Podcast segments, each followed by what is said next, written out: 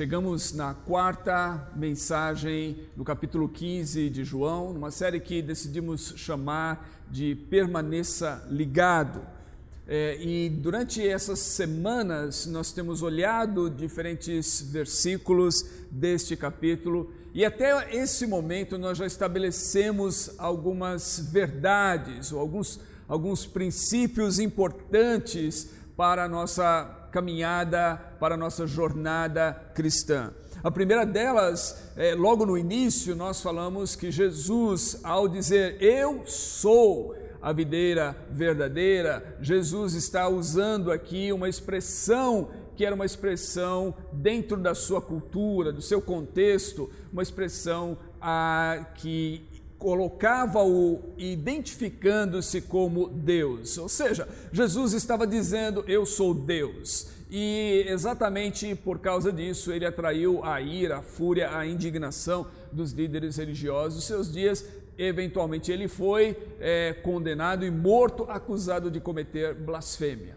Jesus é Deus. É importante para nós que somos cristãos que mantenhamos isso diante de nós. É importante para nós que, é, que possamos saber que nós não nos relacionamos com Jesus como quem se relaciona com apenas um bom homem, um bom mestre, alguém que tem bons conselhos. Ele é Deus encarnado, ele é Deus ah, como nós podemos conhecer Deus em sua a plenitude. E, e, o apóstolo Paulo, em uma das suas cartas, vai dizer que em Jesus nós temos ali a plenitude da divindade. Ele é a imagem do Deus invisível. Nós vemos Deus que é invisível na pessoa de Jesus, nós conhecemos Deus através de Jesus. A segunda coisa que nós estabelecemos aqui é que Jesus se iguala às suas palavras. Jesus diz, da mesma maneira que nós devemos permanecer conectados a Ele como Deus, ah, nós precisamos também permanecer conectados às Suas palavras. E de fato, conectar-se com Jesus e conectar-se com as palavras de Jesus é a mesma coisa. Diria mais: é impossível a gente se conectar com Jesus se a gente não se conectar com as palavras de Jesus, uma vez que Jesus não está andando no nosso meio hoje. Nós não temos como encontrá-lo, mas nós temos as Suas palavras, nós temos a Sua palavra, e através da Sua palavra, então, nós conhecemos Ele, nós conhecemos a Sua vontade, nós conhecemos o seu caráter, nós conhecemos algo importante que nós veremos hoje, os seus mandamentos. Então, Jesus se iguala às Suas palavras, nós não podemos cair na, no erro de diminuir as palavras de Jesus, pensando: olha, eu quero Jesus, mas não estou interessado nas palavras, eu quero, né, é, eu quero a palavra encarnada. Bom, nós não temos a palavra encarnada entre nós hoje. Jesus é a palavra encarnada, nós não temos ele, mas nós temos as suas palavras. Ele disse assim: que se nós permanecermos em suas palavras, nós permanecemos então ligados a ele. Depois nós falamos sobre a, como que Jesus trabalha em nossas vidas para que nós possamos é, frutificar, para que possamos dar frutos. E esse trabalhar de Jesus, inclusive, muitas vezes é um trabalhar para nos limpar, para que nossa vida possa produzir ainda muito mais frutos. Ah, muitas pessoas não gostam dessa ideia porque ela traz consigo a ideia da disciplina e, e muita gente hoje em dia rejeita essa palavra ou esse conceito ou essa prática. Mas, como nós vimos na semana passada, o nosso Deus e o Deus que, que, se encarnou na pessoa de Jesus, é um Deus que nos ama e porque Ele nos ama, Ele nos disciplina. Então Jesus disse aqui que Ele é a videira, que seu pai é o agricultor e Ele fala desse processo de limpeza. A vontade de Deus é que nós possamos viver uma vida frutífera. Para que isso aconteça, Ele vai trabalhar em nós ah, sempre com um bom propósito, a fim de que nós possamos ser cada vez mais frutíferos. Esse trabalhar dele muitas vezes pode vir em formas difíceis para nós, assim como deve ser para uma planta quando é submetida a uma poda, a uma limpeza. Nem sempre é agradável esse trabalhar de Deus, mas o resultado é a produção de muito fruto e é isso que Jesus tem em mente. Hoje nós chegamos naquilo que eu acho que é o centro dessa passagem é, e de fato o centro desse discurso de Jesus aos seus discípulos, esse, esse último discurso, ou esse discurso ah, do cenáculo. E é justamente no versículo 9, nos versículos 9 ao 17, o texto que eu quero ler aqui da NVI. Diz assim: Como o Pai me amou, assim eu os amei. Permaneçam no meu amor. Se vocês obedecerem aos meus mandamentos, permanecerão no meu amor, assim como tenho obedecido aos mandamentos de meu Pai e em seu amor permaneço. Tenho dito estas palavras para que a minha alegria esteja em vocês e a alegria de vocês seja completa. O meu mandamento é este: amem-se uns aos outros como eu os amei. Ninguém tem maior amor do que aquele que dá a sua vida pelos seus amigos. Vocês serão meus amigos se fizerem o que eu ordeno. Já não os chamo de servos, porque o servo não sabe o que o seu senhor faz. Em vez disso, eu os tenho chamado de amigos, porque tudo o que ouvi de meu pai, eu tornei conhecido a vocês. Vocês não me escolheram, mas eu os escolhi para irem e darem fruto, fruto que permaneça, a fim de que o Pai conceda a vocês o que pedirem em meu nome. Este é o meu mandamento. Amem-se uns aos outros. Então, nós encontramos aqui algo que é muito falado quando se pensa em Jesus. E é muito falado, muito salientado quando alguém faz questão de apontar um grupo, uma comunidade, uma igreja como sendo verdadeira. O que é isso? O amor. O amor. Ah, e, e, e não está errado pensar assim. Primeiro, porque Jesus de fato é amor, Deus é amor. E se Jesus é Deus, Jesus é o amor de Deus mais perto de nós, mais próximo de nós, o amor de Deus encarnado. Jesus nos mostra esse amor de Deus ah, como nós jamais poderíamos conhecê-lo a menos que ele tivesse encarnado. Segundo, é, é correto pensar assim, porque a comunidade de Jesus deve ser uma comunidade do amor se as pessoas estão seguindo Jesus, e Jesus é amor e Deus é amor, esses seus seguidores devem manifestar o que? Amor. E é exatamente isso que Jesus está falando aqui. É, no versículo anterior, no versículo 8, Jesus diz que assim vocês serão meus discípulos, quando vocês produzirem muito fruto. Eu disse na semana passada que fruto é esse. Inclusive, o termo fruto aqui eu mencionei, ele aparece no singular, assim como na carta de Paulo aos Gálatas, quando Paulo fala sobre o fruto do Espírito. Ele não fala os frutos, mas ele fala o fruto do Espírito é o amor. Então, o fruto que nós estamos falando aqui, o fruto que Jesus espera ser produzido em nossa vida e ser produzido em abundância tem um nome, é o amor. Ah, nós podemos dizer, de certa forma, que essa imagem da videira com os ramos, com a produção de fruto, é a imagem que Jesus está usando aqui, é a metáfora que Jesus está usando aqui para falar da igreja.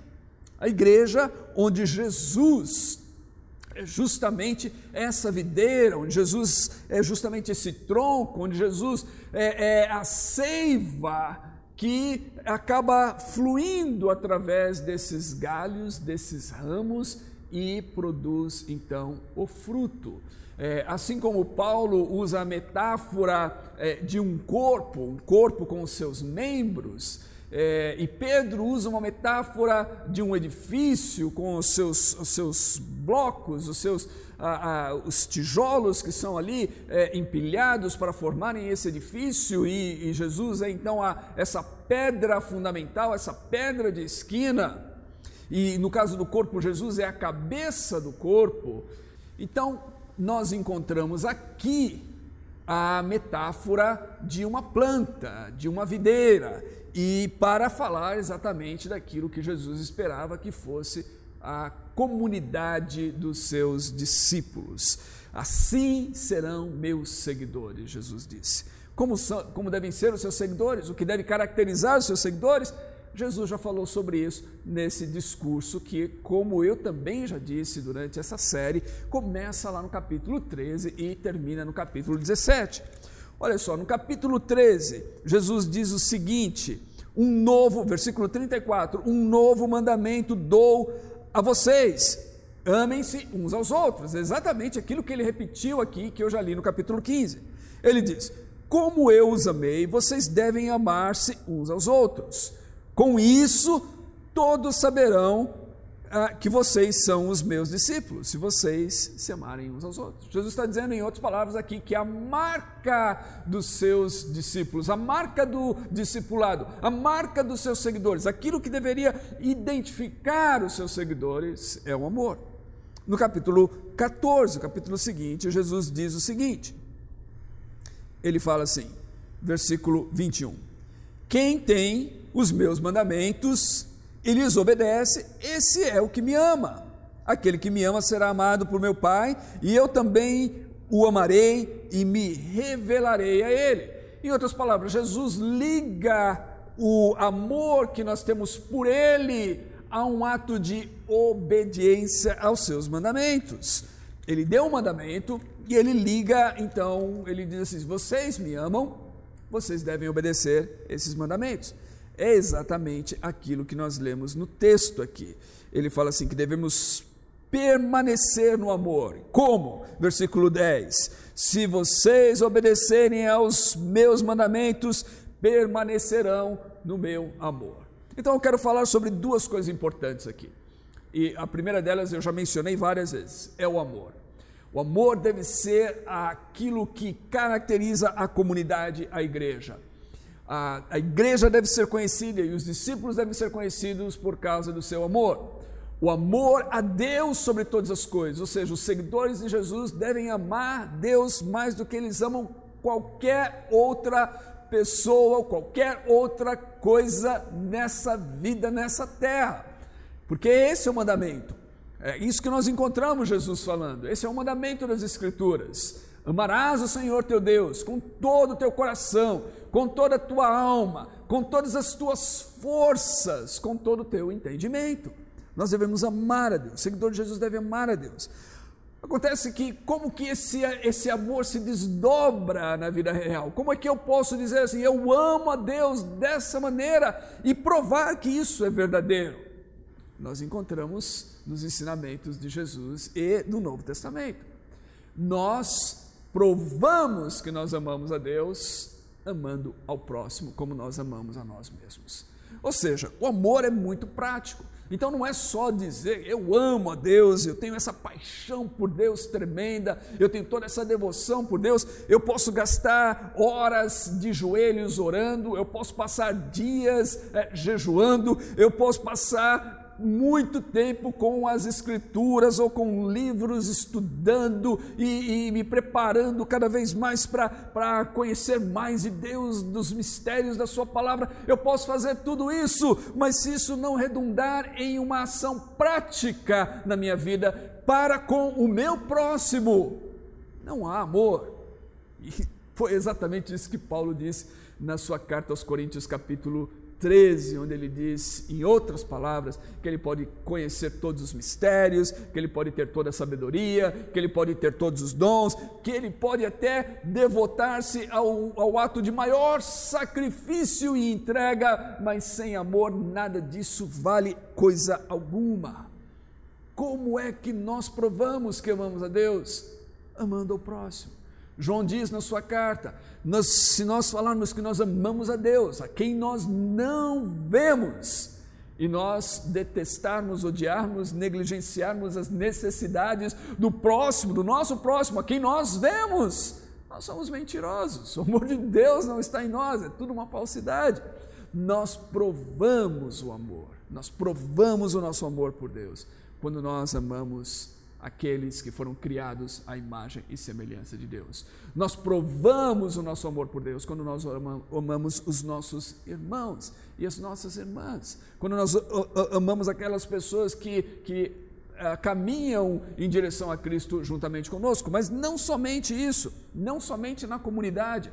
Nós provamos esse amor quando nós fazemos que, uh, com que uh, os nossos atos transbordem para fora da comunidade, para aquelas pessoas que não pensam igual a nós, que não creem igual a nós, que não, que não seguem a Deus da mesma maneira que nós, mas quando nós as tratamos com dignidade, quando nós acolhemos essas pessoas, quando nós servimos essas pessoas, quando nós é, demonstramos compaixão ah, para com essas pessoas, nós amamos essas pessoas, então nós provamos que amamos a Deus é muito prático. Uh, o amor não é um conceito esotérico, alguma coisa misteriosa, ou alguma palavra teológica, um poema, alguma coisa assim, para que a gente possa é, falar ou cantar boas canções ou inspirar uns aos outros. O amor é prático. João diz assim: se você, tendo condições, ver o seu irmão passar necessidade você fechar o seu coração e não socorrer a ele, você não tem o amor de Deus em sua vida. O amor é prático. Então, essa é a primeira coisa, está claro aqui, Jesus repete várias vezes aqui, é que nós precisamos amar uns aos outros, que precisamos permanecer conectados a Ele, conectados ao seu amor, é, e que isso deve fazer parte da nossa experiência, da nossa vida. Ele diz que esse é o fruto que ele espera de nós. Devemos amar uns aos outros. E eu vou dizer para você: não existe nada mais poderoso nesse mundo do que o amor, e nada mais poderoso nesse mundo do que uma igreja de Jesus que aprendeu a amar.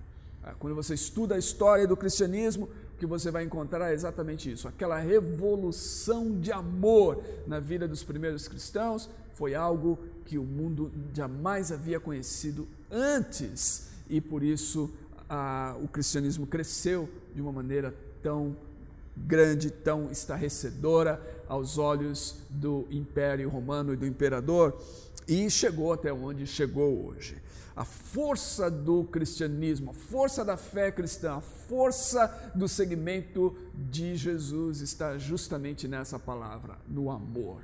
O amor que nós temos para com Deus e que prova-se através do modo como nós amamos uns aos outros. Nisto, Jesus disse, todo mundo olha e diz assim: estes são discípulos de Jesus. Esse amor.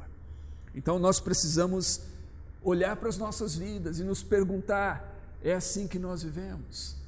Se eu odeio meu irmão, se eu maltrato, se eu, se eu negligencio as necessidades de pessoas ao meu redor, quando tenho condições de socorrê-las, então há aqui um déficit de amor. Ah, eu preciso me conectar mais com Deus e mostrar isso através do amor ao próximo. Agora, isso não é uma coisa é, automática. A gente pensaria assim: ah, eu, uma vez que eu me tornei cristão, então automaticamente eu conheço a Deus, Deus é amor, Jesus é amor, Jesus vive em mim, automaticamente agora eu passo a amar todo mundo. Não é assim, você sabe que não é assim. Você sabe que não, que nem sempre na nossa vida nós demonstramos amor como devo, deveríamos demonstrar, nem sempre, inclusive para com aquelas pessoas que são próximas de nós, a nossa família da fé. Eu tenho dito ao longo dos anos, muitas vezes, que é mais fácil a gente falar assim: eu amo a pessoa que está do outro lado do mundo, é, é, é mais fácil eu, eu, eu me derramar em lágrimas de amor para com os chinês do outro lado do, do, do, planeta do que eu amar o chinês que mora do outro lado da rua ou, ou no apartamento ao lado. Ah, é mais fácil eu, eu, eu amar as pessoas distantes do que as pessoas próximas, porque as pessoas próximas são pessoas verdadeiras, as distantes são apenas uma ideia, um conceito na minha mente, alguma coisa que eu li, ou, ou uma, alguma informação que eu tenho, eu declaro, eu, me, eu, eu morro de amor por elas, mas, mas elas não estão ah, ao meu lado, elas não são pessoas reais, elas não reagem, é, elas, eu, eu, não sinto ah, o seu cheiro, eu não ouço a sua voz, eu não tenho que lidar com as suas idiosincrasias. Ah, essas não são pessoas reais.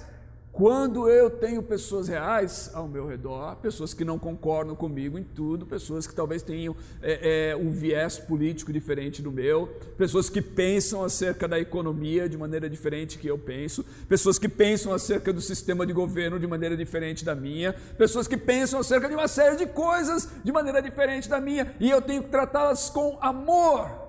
Aí é a prova. Será que eu amo realmente essas pessoas?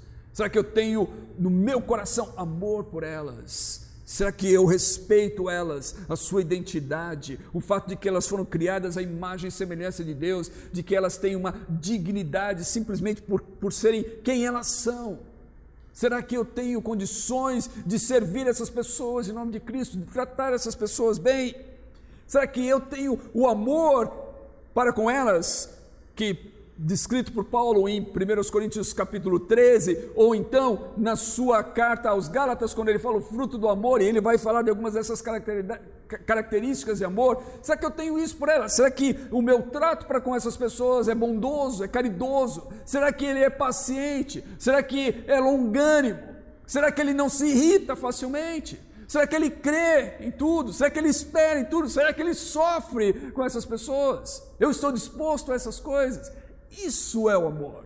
Esse é o amor prático que Jesus espera que a gente possa viver quando estamos permanecendo nele, quando somos seu povo, quando somos suas igre sua igreja, quando somos seus discípulos. Agora é por isso, porque não é automático, que a gente encontra essa palavrinha aqui, que é um palavrão para muitas pessoas, que aparece várias vezes no texto e nesse discurso de Jesus. E que palavra é essa? Que palavrão é esse que eu estou falando? Mandamento. Mandamento. Esse é um palavrão para muita gente. Hoje em dia todo mundo gosta de falar da graça de Deus. Né? A graça de Deus, e a graça de Deus é maravilhosa. Graças a Deus por sua graça maravilhosa. Mas muita gente não gosta de falar de mandamento. E Jesus falou sobre mandamento. Jesus falou sobre, de fato, Jesus falou sobre coisas bem difíceis que muita gente não gosta de ouvir e hoje em dia elas falam assim: não, Jesus é um cara legal e tudo mais, só que elas realmente não conhecem o que Jesus falou, porque se elas conhecessem o que Jesus falou, eh, eu acho que talvez muitas pessoas não achariam mais Jesus um cara legal.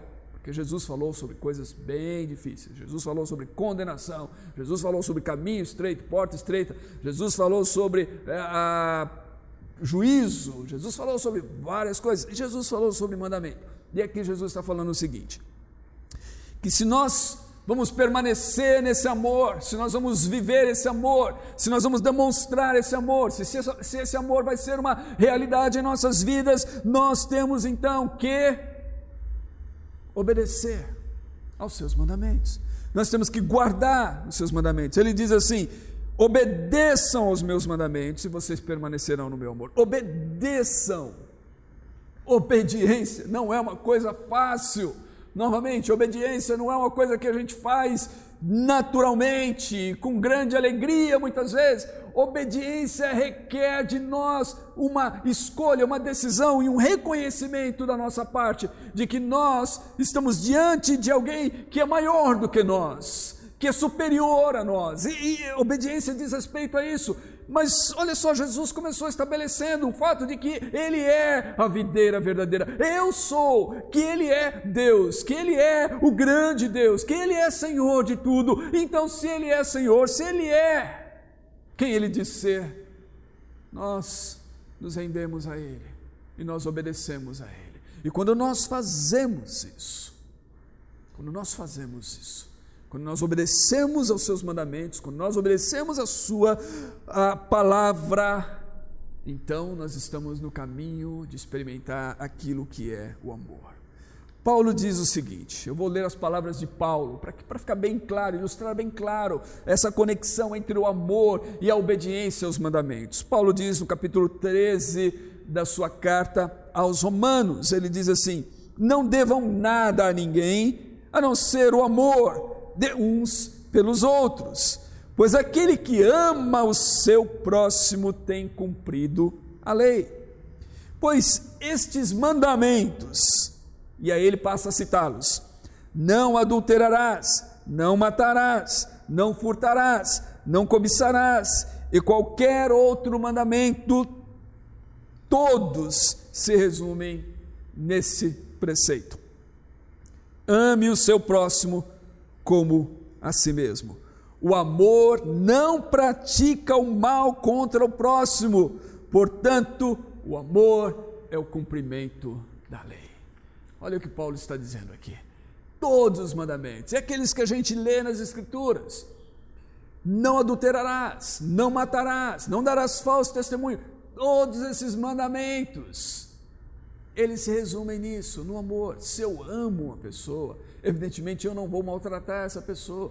Se eu amo uma pessoa, eu vou tratá-la como dignidade, eu não vou abusar dessa pessoa. Se eu amo uma pessoa, eu não vou mentir para ela, enrolar, enganar essa pessoa, eu vou falar a verdade para ela. Se eu amo uma pessoa, eu vou tratá-la da maneira como Deus espera que eu trate todas as pessoas, ou seja, de acordo com os mandamentos de Deus nas Escrituras.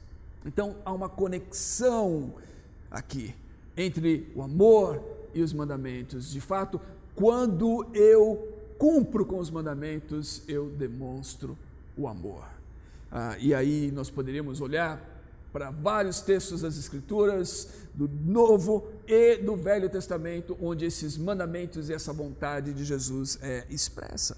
Mas é assim que devemos viver. Esta é a comunidade do Senhor Jesus. É uma comunidade que reconhece quem Ele é, que se coloca debaixo dele como Senhor. E, e então se coloca como servos. E aí Jesus vai falar um pouquinho sobre isso aqui é, nesse texto.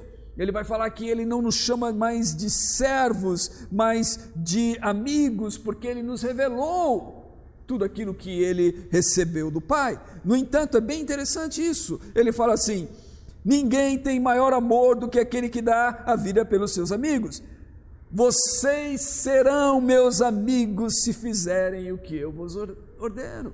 Ou seja, é a medida em que nós servimos a Ele, a medida em que nós consideramos quem Ele é, a medida em que nós nos submetemos à Sua vontade e guardamos os Seus mandamentos e fazemos aquilo que Ele deseja que façamos e tratamos o próximo assim como Ele quer que tratemos o próximo, à medida em que nós fazemos essas coisas. Jesus diz: aquilo que Ele nos ordena. Quando nós fazemos isso, sabe o que acontece? Nós nos tornamos amigos de Jesus nós não somos mais servos. Esse, esse, relacionamento com Ele, esse cumprir com seus mandamentos, esse obedecer às suas ordenanças, não é uma coisa pesada para nós, porque nós o amamos e nós queremos fazer aquilo que agrada a Ele. E nesse processo todo nós descobrimos a fonte do amor, o amor verdadeiro, e nós vivemos em amor, e nós revelamos amor ao mundo, e nós demonstramos amor para com as pessoas, e as pessoas sabem então que nós somos filhos de Deus, que nós somos discípulos de Jesus, que a nossa fé é genuína e verdadeira, que nós somos amigos de Jesus, nós nos tornamos amigos de Jesus nessa jornada e nessa caminhada. Quando nós amamos, essa é a força do cristianismo novamente, essa é a força da fé cristã, esse é o testemunho verdadeiro que nós temos para oferecer a esse mundo. Esse é o fruto que Jesus espera de nós de mim e de você. Permaneçamos ligados então a Jesus, ligados à Sua palavra, ligados à Sua pessoa, ligados aos seus mandamentos, obedecendo, cumprindo-os, fazendo aquilo que agrada a Ele. Quando nós fazemos isso, tem uma última coisa que eu quero dizer. Nós não só revelamos que nós o conhecemos como Ele é, que nós nos rendemos diante dele porque sabemos que Ele é Deus, e que Ele é digno da nossa devoção, da nossa entrega, da nossa submissão. Nós nos tornamos amigos dele, essa intimidade acontece em nossa vida, o, o guardar mandamentos não é um fardo, mas aqui no meio desse texto há uma coisa interessantíssima.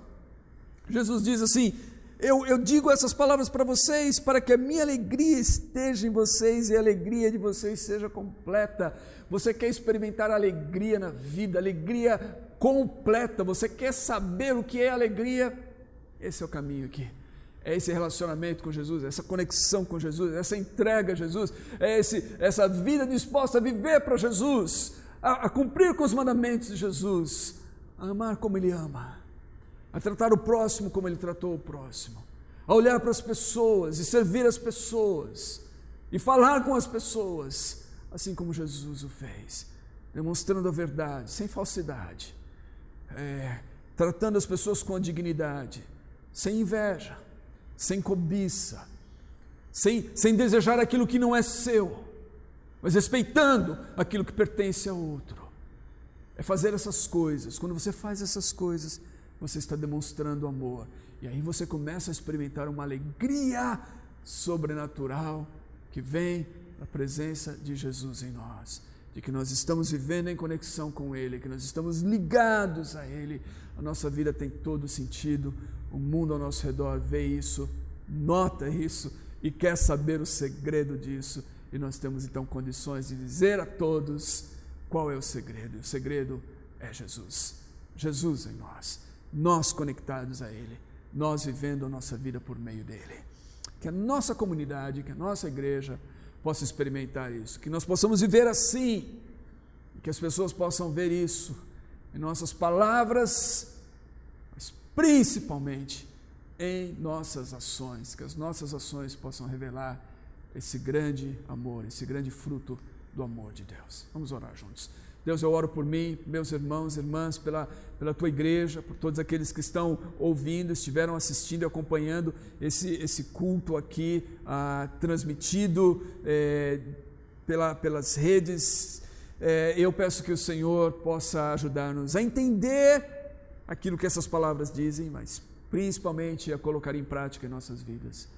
Senhor, nós, nós te chamamos de Senhor, que possamos então viver como servos obedientes. E que nessa vida de servos obedientes possamos descobrir o segredo da amizade contigo, de que quando nós buscamos agradar, fazer aquilo que é do teu agrado, aquilo que o Senhor deseja, os teus mandamentos, as tuas ordenanças, nós descobrimos uma amizade, uma intimidade contigo que jamais imaginaríamos e nós nos descobrimos, nós nos vemos como teus amigos. E não só isso, mas também nós descobrimos a fonte de uma alegria é, indizível, de uma alegria plena, de uma alegria completa que vem do Senhor que é repartida conosco.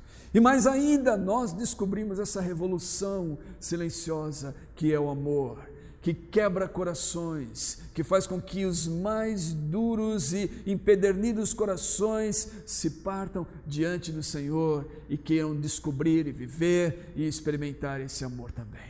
Então, Deus, eu oro para que nós possamos viver assim, que isso seja o fruto de nossa vida, que isso seja o fruto de nossa igreja, que isso seja o fruto que nós temos para oferecer ao mundo.